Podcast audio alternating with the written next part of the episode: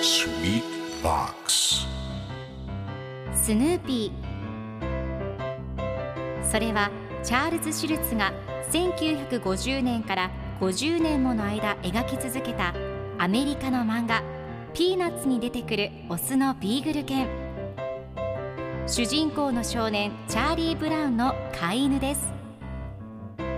気が弱くて自分に自信が持てないチャーリー・ブラウンをはじめいろんな個性を持つ子どもたちが繰り広げる人間模様に人生の哲学を感じるのは私だけでしょうか？Peanuts Dictionary. Peanuts Dictionary.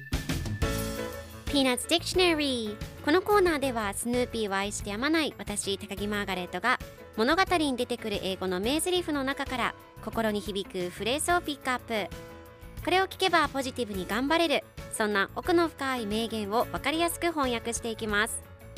それでは今日ピックアップする名言はこちら。I couldn't reach the elevator button. I couldn't reach the elevator button.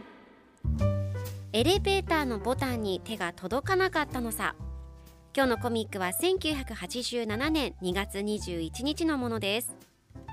昨日と同じでライナスと外科医の格好をしたスヌーピーが一緒におしゃべりをしています。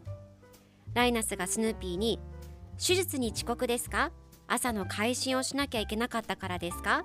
それとも見なきゃいけない患者がたくさんいたから遅れちゃったんですか？と聞くとスヌーピーが走りながらいやエレベーターのボタンに手が届かなかったのさと考えています。では今日のワンポイント英語はこちら。Reach 目標のものに手が届く手を伸ばすという意味です。今回のコミックでは I couldn't reach the elevator button と出てくるのでエレベーターのボタンに手が届かなかったのさという意味になります。では reach の例文2つ紹介するとまず1つ目。彼は手を伸ばしてキーを拾い上げた。He reached out to pick up the key 2つ目。目標に手を伸ばす。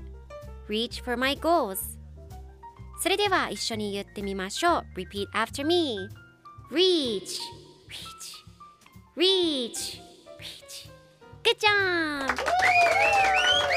皆さんもぜひ Reach 使ってみてくださいということで今日の名言は I couldn't reach the elevator button でした Peanuts Dictionary Peanuts Dictionary.